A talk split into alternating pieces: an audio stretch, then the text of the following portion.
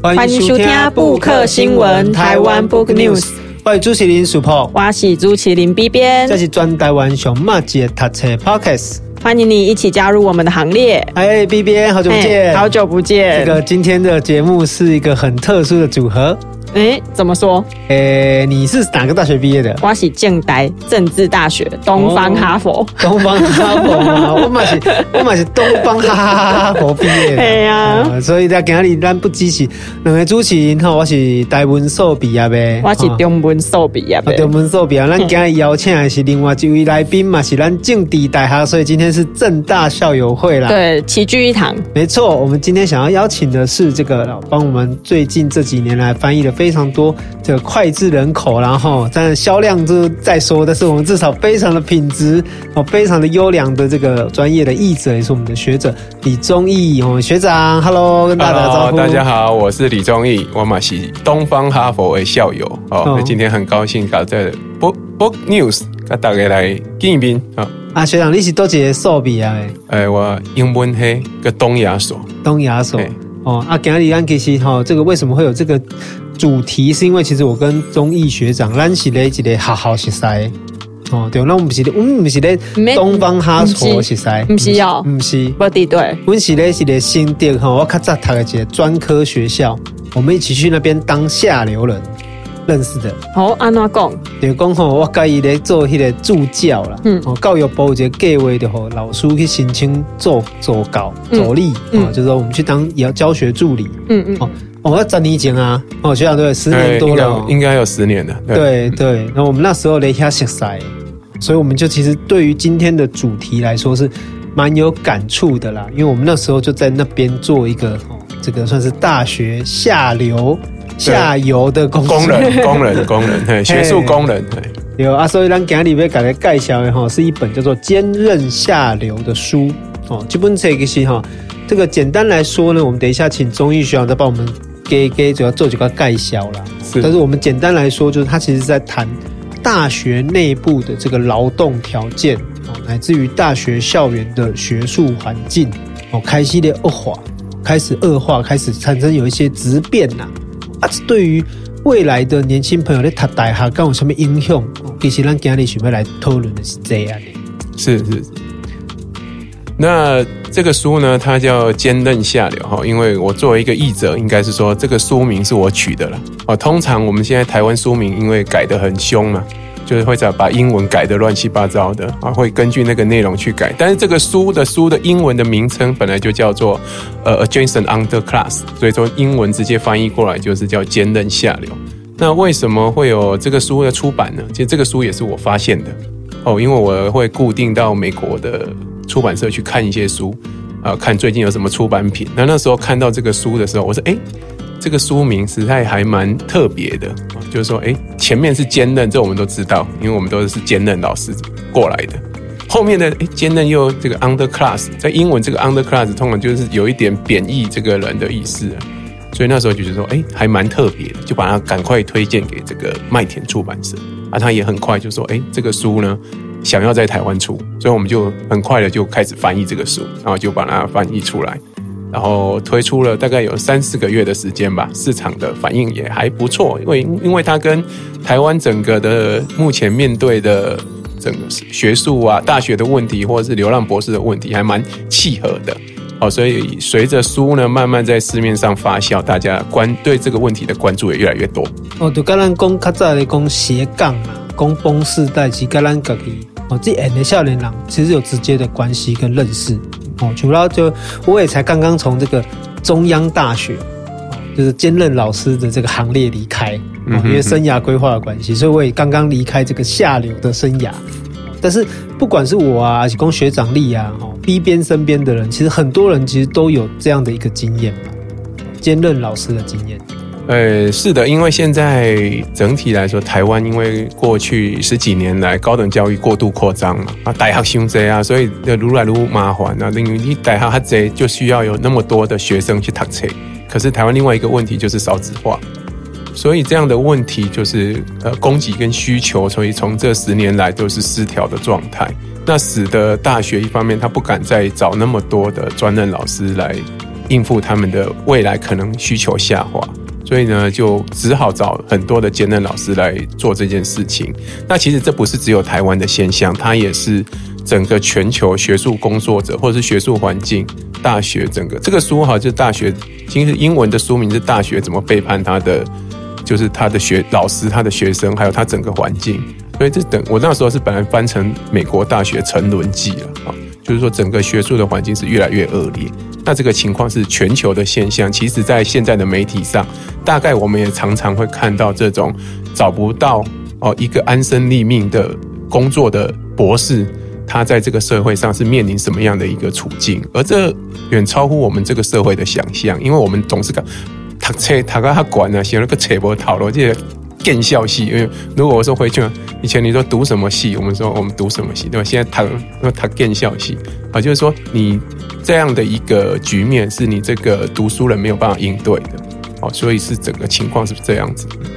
哦，其实我我刚刚是讲吼，让先给观听众朋友稍微解释一下，对，大学来的有专任跟兼任两种不不赶快的状况。是啊，专任一般来讲的是咱看传统印象中可是比较呃，老师可能会有拿到终身职。哦，他就是进去之后呢，哎，保障了他的一生这样子啊。可是这种兼任老师呢，一般可能是一学期一聘或一年一聘，嗯、好一点的可能好几年一聘，不一定。对，嘿啊，现在在台湾又衍生出一种叫做诶专案的专任。对对，就是可能跟你聘个三年五年这样子啊，未来有没有机会变成终身职也不一定。我觉得这个是我们要先跟。诶，听众朋友稍微解释一下哦，说那为什么现在会出现呃这种那么多兼任的这种状况，也是我们等一下后面会再讨论的。嗯，等到有公共，我觉得其实最最主要的关键还是少子化。嗯，对哦，大学哪来哪这不过你哪哪哪就，嗯，那学校是不是自然而然就会去思考，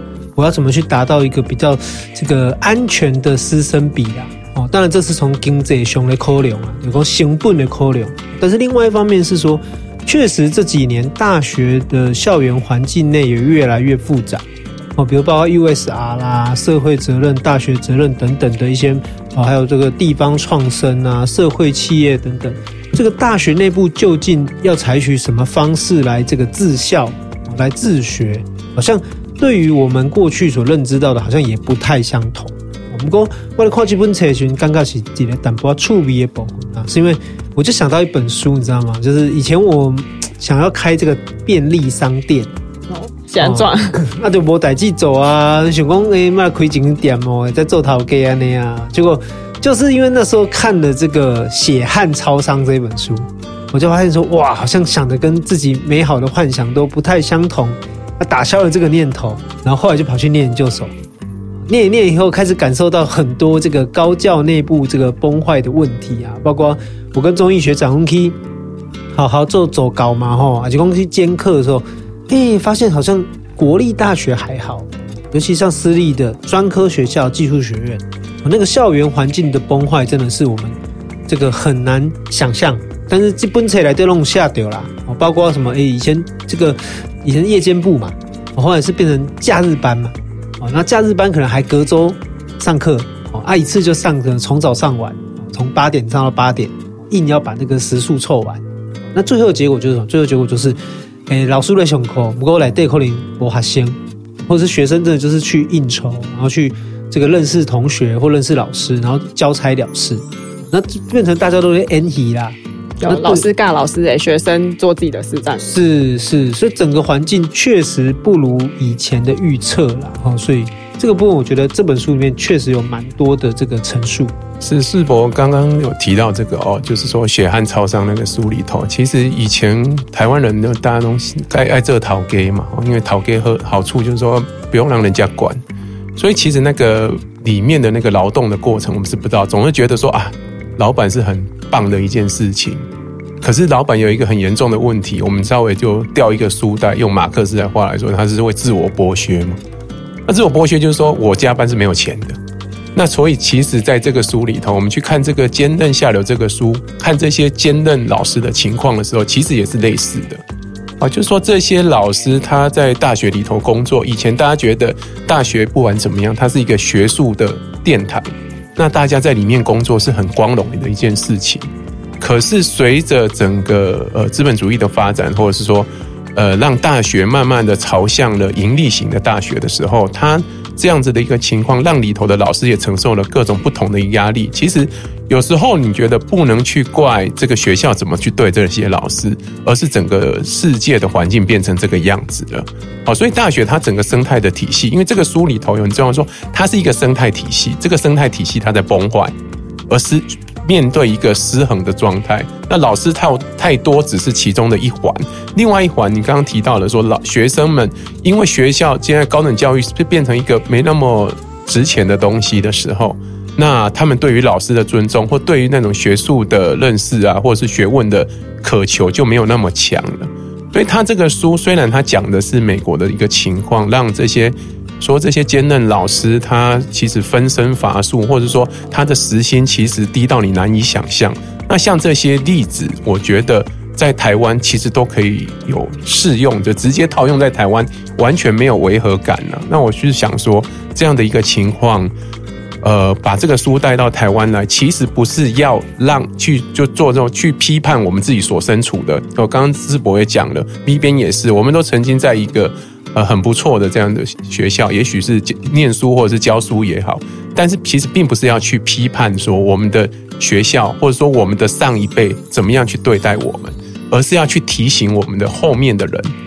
哦，你当你走上这个学术这个路的时候，其实他跟你想的是不一样的，就跟当初的你讲的血汗超商，当你想要当老板的时候，你就要有这样一个认知。其实必变问你一个问题。你跟我怎样讲？兼任一等一点钟是我在兼。我知，因为我男朋友是博士生，他有点兼任。哦，你有经济控管的意思？哎，不，我有跟我分享啦。因为他有跟我分享说，哈，兼任有分两种，一种是你有没有本职。你如果是有本职的话，你去兼任的时候，你的时薪就会低一点点。啊，如果你没有本职，你可能是博士生，那你去兼任老师的话，时薪可能就会高一点点。啊，这个差距差不多是在一百多块。以内呐，一杯星巴克，一杯星巴克的钱呐，啊，其实时薪嘛不会寡关呐，没没有本子的兼任差不多是六百几块，嘿，啊，你听在一般人好像就会觉得说，哎，六百多很多啊，你去超商站一个小时也才一百六十块，哎，可是都没有计算进去的是，你回家还要改作业，你上课前还要备课，哦，来回的一些。呃，学生的跟学生交流沟通的成本，其实都有算在里面，所以其实这本书里面也有写到嘛，就是老师的时薪这样摊下去之后，一起起就给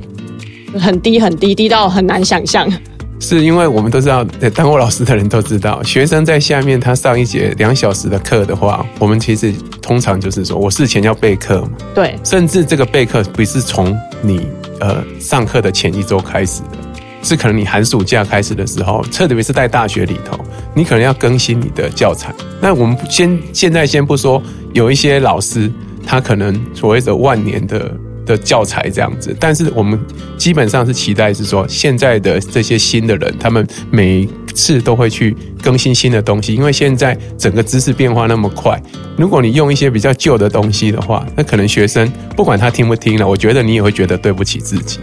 所以基于这样，基于这样子的一个呃责任感使然哈，所以我觉得兼任老师他的整个备课，你不用说交通时间了，其实书里头台湾还好，对不对？小小的，哎，小小的。但是我们知道兼任老师其实他是没有交通的补贴，你不像说去演讲，那你有交通补贴。兼任老师就是你一个学期拿多少钟点费，就是包含了你的交通，你中间吃饭，你不也没有什么误餐费。小米龙某啊，就是说你这是领这个每一个小时，好，我们用七百块来讲好了。七百块，那一次去假设三个小时两千块，那你想想看，这样子一个两千块，它背后所投入的时间成本一除下去的话，好，也许三小时，那书里头是说乘以三倍啦，好，那可能一个小时其实是不到一百块的，一百多块啦，大概就是我们比我们的最低工资还要低。那你可以想是说，这样子的长期下来，假如我们的教育体制是这样子对待我们的这些兼任老师的话，那。那是很恐怖的一件事情，因为呃，你拿不到经济报酬，其实讲来呢，你的热情撑支撑不了你那么久。那个一旦省的怎样嘛？哦，其实我知道大部分都两个小时啦，哦，所以等于是对啊，等于七二十四一千四百块，然后扣掉来回车钱给你剩一百块就好啊。哦，那你们存千二块。嘿，哦，阿姨刚姐姐早等姐姐中岛哦，啊，不要太委屈自己，可能要再吃掉两百块。嗯，哦，所以给其存几千块啊，几千块这样时薪已经剩五百块了。对，啊个备课的时间，备课的时间改作文的时间，啊，到达其实你跟便利商店打工，其实差不多哦，其实差不多嘛，不如去开 U Uber 了，Uber 或者是 Foodpanda，对对对，送 Foodpanda。对啊，所以这个其实也是一个世代的落差，就是说，顶级 N A 郎拢刚刚讲，哎，万一你那拢读个大学啊，哦，读个研究所啊，吼，过来大学教册啊，那当然这可能是一个荣誉或一个光荣感，但是这个光荣感本身跟他的经济报酬是没有一个对应关系的。其实你刚刚是说我用用我自己亲身的经历来来谈这个事情哈，就是说那时候去翻译这个书的时候，为什么我觉得看翻译通常是这样哈，你。很多的文字，你在选择的时候，你可以反映，就是说，这个人对这本书，他有没有不能说我们在社会学就是说，他有没有想象力就对了啦。那我对做这个书的时候，我是完全不需要想象，因为我其实曾经也是这样子的一员就对了。好，其实到现在，我可能偶尔还是会有这种兼任的邀请，那只是说我可能就不再去做这个事情。那。其实我讲一个故事哈，就是说里头提到了，呃，虽然大学的老师在学生当中他是获得一定的程度的尊严跟尊重的。哦，因为不然不管怎么样，学校的老师都呃，学生都还是把你当成一个老师来看待，叫你还是 professor 这样的一个叫。可是你在那个学校里头，我讲个例子哈，就是说，因为你一个兼任老师，你去上课的时候，不论是学校的排课，你中间可能需要休息的地方，那你是没有一个办公室可以休息的。其实学校安排一个兼任老师的休息的地方，我印象很深刻哦，讲公杰的故事哦，血淋淋的故事。我有一次在某大学兼课然后中午的时候。因为正好是早上两堂，下午一堂，中间要吃饭，那就正好教授休息室就是有地方哈，去大家去那边休息吃饭这样。结果有一次就吃完饭就想说啊，中午嘛就休息一下，那休息一下子就忽然有一个老师来拍拍我的肩膀啊，就说：“哎，这位同学你怎么闯进这个兼任老师就老师的休息室？”我一方面心里高兴，我跑起来做笑脸呢哈。老师呢还行啊，一方面高兴，另一方面也很心酸呐。你会觉得说。就是连一个休息、好好休息的地方都没有。其实我们在台湾也看到类似的例子，就很多的老师书里头也提到了要在车里头过夜的啊。我觉得这样这样子的一个故事，它层出不穷，它不能说是一个个案去看的。当我们还把它视为一个个案的时候，我们会犯了很大的一个错误。好，所以书里头提到嘛，就是说当一个人是悲剧嘛，可是一百多个人啊，一一百万个人的时候，它可能就是一种统计学。当统计学变成显著的时候，你就应该政府要去正视这个事情。但我们不是说政府现在不正视这个事情，而是应该是说束手无策了啊，束手无策。因为整个失衡的话，你不可能要求学校就说啊，你给我聘学校，你你要求学校聘他就说啊，我经费你又不给我，所以这是一个整个生态失衡的状态。所以其实贵的听来，刚刚有提到哈，有两个蛮关键的，一个就是少子化造成师生比的失衡，那导致学校没办法请这么多专任老师。那另外一个就是卡在经费。那这是这两个原因，是我们现在台湾高教就是兼任产生产生的主要原因吗？还是说还有其他的原因造成我们这样高教里面兼任老师越来越多？呃，我。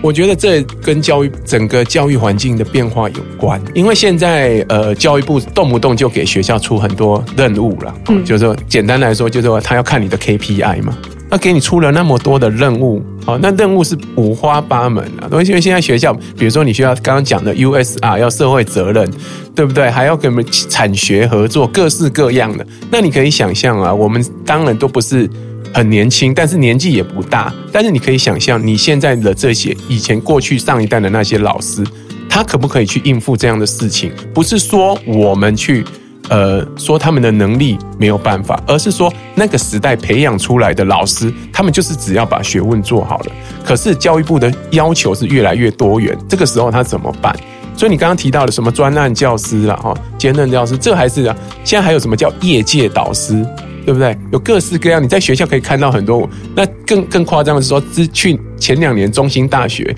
呃，兼任老师没有钟点费这种事情，在我们媒体上也是都出现的。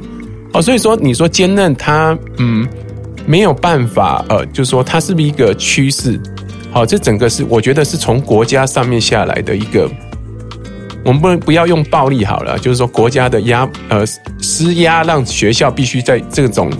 方呃用不同的方式去做出回应。好，因为很多呃可能比较资深的老师，他们是不需要在意这些事情，他只好从。年轻的肝来做这个事情，或者是夜师啊，嗯、我就是那个啊，对，夜师，夜师，对，就夜师身份身份可以调用代号，对。啊，所以其实这个也是很尴尬，就是说，因为你有硕士嘛，哦，你有博士生吗，你还有博士后吗，嘿，哦，有一堆人可以利用，对啊，啊，今年的嘛，写在吹康亏啊，其实这些人都是在用他的这个现在这个时间去挖这些机会啦。那就换一个机会，然后看有没有这个有这个办法可以挤进这个大学的宅门哦。但是确实几年过去，你也看到就会陆续就要有人退场啊，因为生涯规划上的一个考虑。那当然，对对咱的这个大学来讲，对校方来说，对资方来说，一当然是不要紧，因为他随时都有足够的人力去补充。但是不可否认，就兼任教师对于大学的也是会有一些影响哦。车来对有共嘛哦，比如说。这些兼任老师比较不容易遇到一些年轻的研究生，就是说新的研究的人才、学术人力哦。那兼任老师好像都在做一些，比如说行政事务啊，啊应付 KPI 啊，应付进户啊，哦，他没有办法在知识的深造上有多一些的这个火花哦。那这样子兼任教师的这个数量持续扩张哦，那主要跟综艺讨论有关。这个对于一所大学走行下面快的应用。对整个自学会有什么样的一个这个我们说负面的刺激吗？还是说它可能会造成什么样的影响？我们还是从大学的本质来看哈。大学它基本上有两个任务，一个就是知识的延续跟传播，另外一个就是教育的目的啊。这样当然这两个是呃扣在一起的。那我们从这个教育的这个目的来看好了哦。当你的学校有那么多的兼任老师的时候。哦，其实书里头提到了，你可能大一的百分之九十的课都是由兼任老师来看。为什么？因为这些课是最基础的。那很多老师觉得说，这种基础的课就跟我现在可能我带自己带小孩一样好了。虽然我是学英文的，我也不会去教我小孩 A B C 嘛，就觉得说这个是交给市场去解决就好了。那很大学可能也是一样的情况，他把这些所谓的 A B C 基础交给兼任老师。可是学生刚开始进入这一个知识领域的时候，他可能这个时候最需要的就是一个，呃，我们说经师导师来引导他。可是他下课的时候，他是找不到这些人。因此，我们去看这个现象，我觉得这个从教育的角度来说，都是对于大学的、对于学生的一个伤害。其实他这是第一方面的哈，另外一个是说从老师的角度，嗯。大部分的老师，如果他是一个兼任老师的话，他是很难获得一个认同感的。那你其实刚刚提到了这些老师，为什么他都愿意领着低薪，然后到这些在奔波在不同的校园里头去做兼任？他叫做希望劳动嘛。希望劳动就是说我做这些劳动，我总是期待在未来的某一个时间点，它可以化成一个更大的效益。可是这个效益是不知道的。但是我们的这种希望劳动在大学里头是很难实现的。为什么它很难实现呢？就是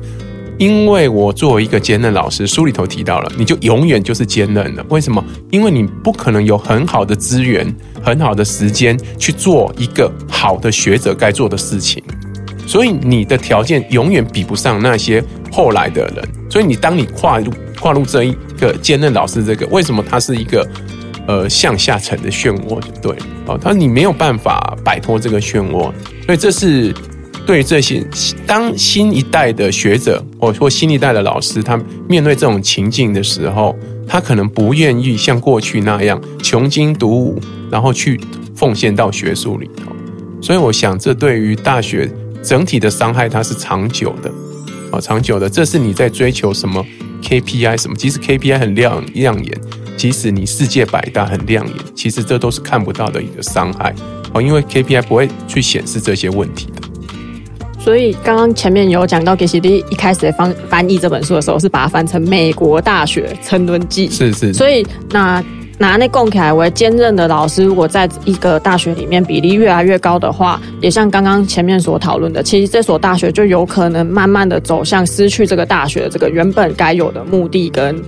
诶它的作呃功用这样子，那有可能会诶导致说这是一个大学的末路吗？就是说，我们的高教有可能就这样子。台湾的高教如果也是跟美国一样，兼任老师越来越多，有可能就这样沉沦下去吗？呃，其实我当初在翻译这个书的时候，为什么我在书名上面会加上“美国大学沉沦记”？是因为我觉得我翻译这个书会或多或少会去伤害到我身边的人，所以我不愿意这么直接的去指涉说，哦，这个情况是在台湾发生。可是我们作为一个行内的人来说的话，读了这个书会心有所感。你会有感触说哦，其实跟我的情境、跟我的际遇是很类似的。那你读，所以为什么？嗯，我在处理这样的一个文最后的一个文字的时候，其实他这个作者，我跟他有几次的 email 往来。我觉得那个过程，我觉得他是一个非常好的一个老师。我说这么好的一个老师，对于一个在遥远的跟你有语言隔阂的，虽然我们是用英文来沟通。其实他大可以不要理我，可是他对于我给他提问的每一个问题，其实我我翻译的大概有二十本、二三十本、二十几本书了，但是我曾经问过的作者都是不理我的。那可能我们就直接讲，就是说他可能是很大牌的学者好了，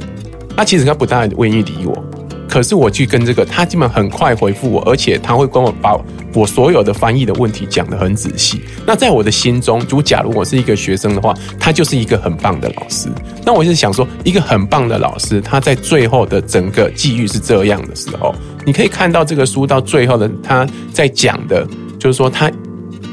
花了可能二十年的时间在追求他的 email 就有一个打 edu 的这样的一个 email 的时候，那种感受你会觉得。呃，是对说我们的教育界失去一个这么好的一个老师是感到很惋惜的哦，所以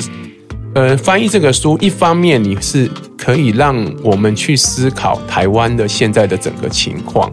哦。其实我觉得台湾的政府的确是意识到这个问题，但这个问题并不是由政府主动去发掘，而是学术界的长期下来的一个被压抑的一个反抗的声音。啊，但是呢，我觉得整个学术界还没有这种创造资源的能力的，所以还是现在这个问题还是必须要透过整个制度来解决。我来给我妈妈搞讲一个故事啊，较早就搞讲，你知影吼，即马少子化，那即马政府开始鼓励大家拼生命生囝，你啊十八年了，你才改掉因。啊，十八年后你都几岁了？这样子养成计划啦。对，所以这个就让我觉得，确实那时候我自己的职涯考虑上面是一个直接的思考，就是说，今天好好来对接老师也在用立章。哦，那这样子后面的研究者还有一个新进的人员还有多少机会？这可能就是我们现在来讨论这个兼任教师或者是大学教育的一个很直接的一个问题。好，今天我们很高兴哦，邀请到综艺学长来跟我们大家分享。有任何意见或者想推荐什么书籍哦，来让你这波来对开杠哦，然后也再来跟你 IG 跟 email 来下配合哦。好，我们的 IG 是台湾 Book News，那我们的信箱也是台湾 Book News 小老鼠 gmail.com。哦，感谢你的收听，谢谢大家。好，我们下次见。感谢，拜拜，拜拜。本节目由 Raymo 读墨电子书、KK 书与布克新闻台湾 Book News 联合制播。Raymo 是台湾最大的繁体中文电子书，KK 书是 KKBOX 集团推出的全新知识聆听服务，十五分钟为你说重点。布克新闻与你继续爱读一万年。